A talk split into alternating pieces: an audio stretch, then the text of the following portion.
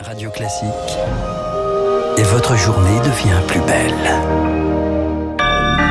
Bon réveil, bonne journée, soyez les bienvenus sur Radio Classique, mercredi 3 février, les 7h30. –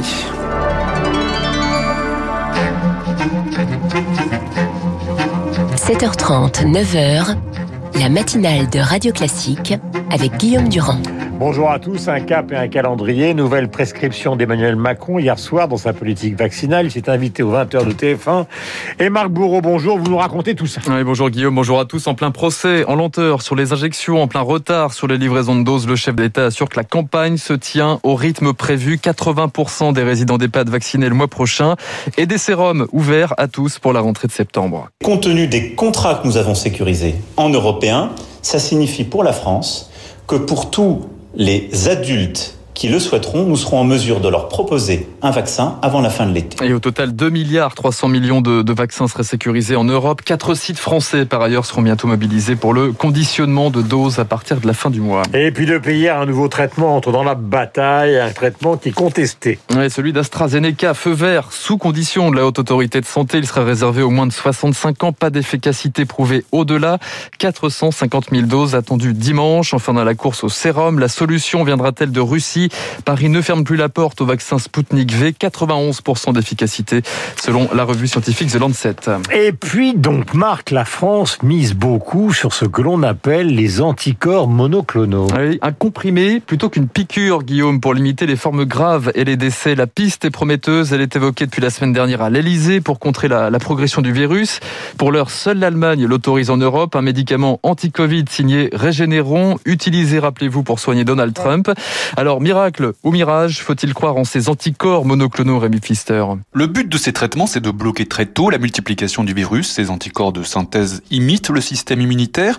Injectés dans le sang à trois reprises, c'est le même principe en fait qu'une perfusion de plasma sanguin, explique Morgan Bomsel, chercheuse en virologie au CNRS. C'est beaucoup plus propre dans la mesure où dans le plasma, vous avez toutes sortes d'autres facteurs. Les anticorps monoclonaux sont purifiés, c'est vraiment ce qu'on injecte. La limitation, c'est que il faut agir très vite, que c'est quand même plusieurs centaines d'euros. Si effectivement ça s'avère être une technique qui marche bien, on pourra probablement faire baisser les prix. Mais ces anticorps produits à l'échelle industrielle sont-ils efficaces contre les nouvelles mutations? Pour le moment, avec le variant anglais, les trois traitements existants répondent bien. Mais pour le sud-africain et le brésilien, les anticorps ne semblent pas reconnaître le virus. C'est un petit peu la limite de cette stratégie. Mais aussi, on peut envisager de construire d'autres anticorps monoclonaux. Mais bon, c'est quand même pas si simple, si vous voulez, c'est vraiment un traitement qu'on peut appliquer à l'hôpital. C'est pas vraiment quelque chose de préventif, c'est quelque chose de plus curatif une fois qu'on est malade. Refaire régulièrement des anticorps pour s'adapter à chaque nouveau variant, cela serait très long. Pas sûr que ces traitements gagnent cette course contre la montre. Rémi Pfister. En attendant le remède, le miracle, le gouvernement scrute toujours les chiffres des contaminations. L'évolution de l'épidémie surveillée comme le lait sur le feu, rappelait hier soir Emmanuel Macron. La pression s'accroît encore sur les hôpitaux ce matin. La barre des 28 000 patients est franchie, près de 3 300 personnes en réanimation. Le plateau des contaminations reste lui toujours élevé. 23 000 malades hier soir. Et sur ces 23 000 cas, combien sont frappés par les variants? Une certitude, les chiffres ne sont pas bons en Ile-de-France. 15 à 20% des cas positifs touchés par le mutant britannique, c'était 6 début janvier. Hier, le président de la commission médicale de l'assistance publique, hôpitaux de Paris, évoquait une croissance exponentielle. Le variant anglais, plus contagieux que la souche d'origine, prend le dessus.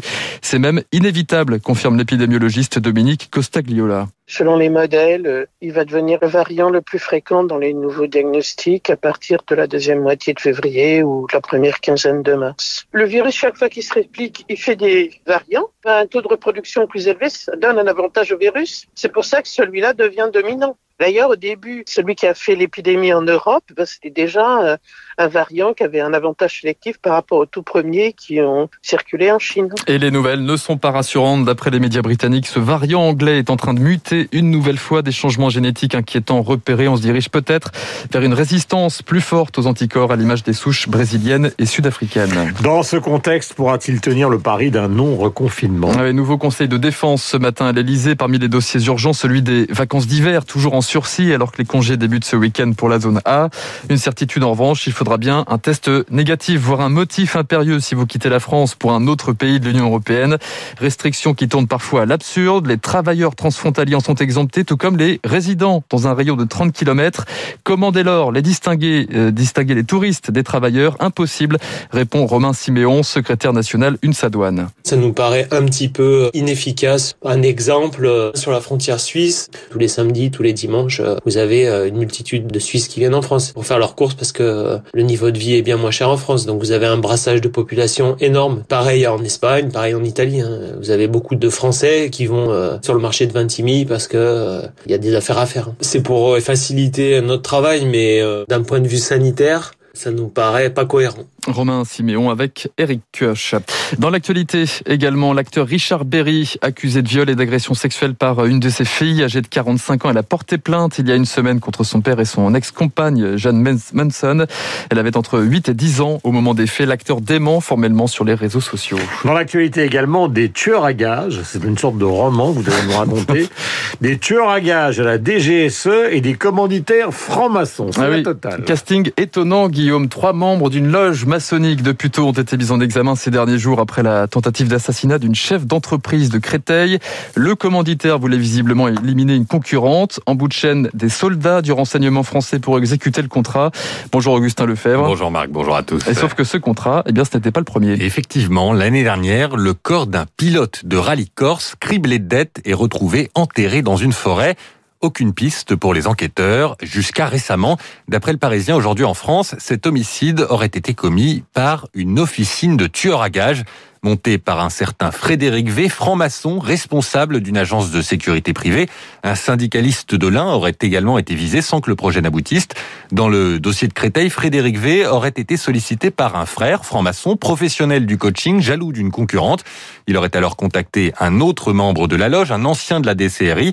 La chaîne aboutit à deux militaires. L'assassinat leur est présenté comme une mission d'État. Le 24 juillet dernier, ils sont prêts à passer à l'acte. Ils ont même confectionné un silencieux artisanal pour leur pistolet à partir d'emballages de compotes de pommes à boire. Finalement, un habitant de Créteil donne l'alerte et aujourd'hui, tout ce petit monde a été interpellé. Méfiez-vous des compotes de pommes, donc merci Augustin Lefebvre. Il est 7h36 de la musique sur l'antenne de Radio Classique pour vous donner envie d'écouter tout au long de la journée. Par exemple, ce formidable, magnifique concerto pour deux violons de Jean-Sébastien Bach avec Yehudi Menuhin et David Oistrakh. Thank you.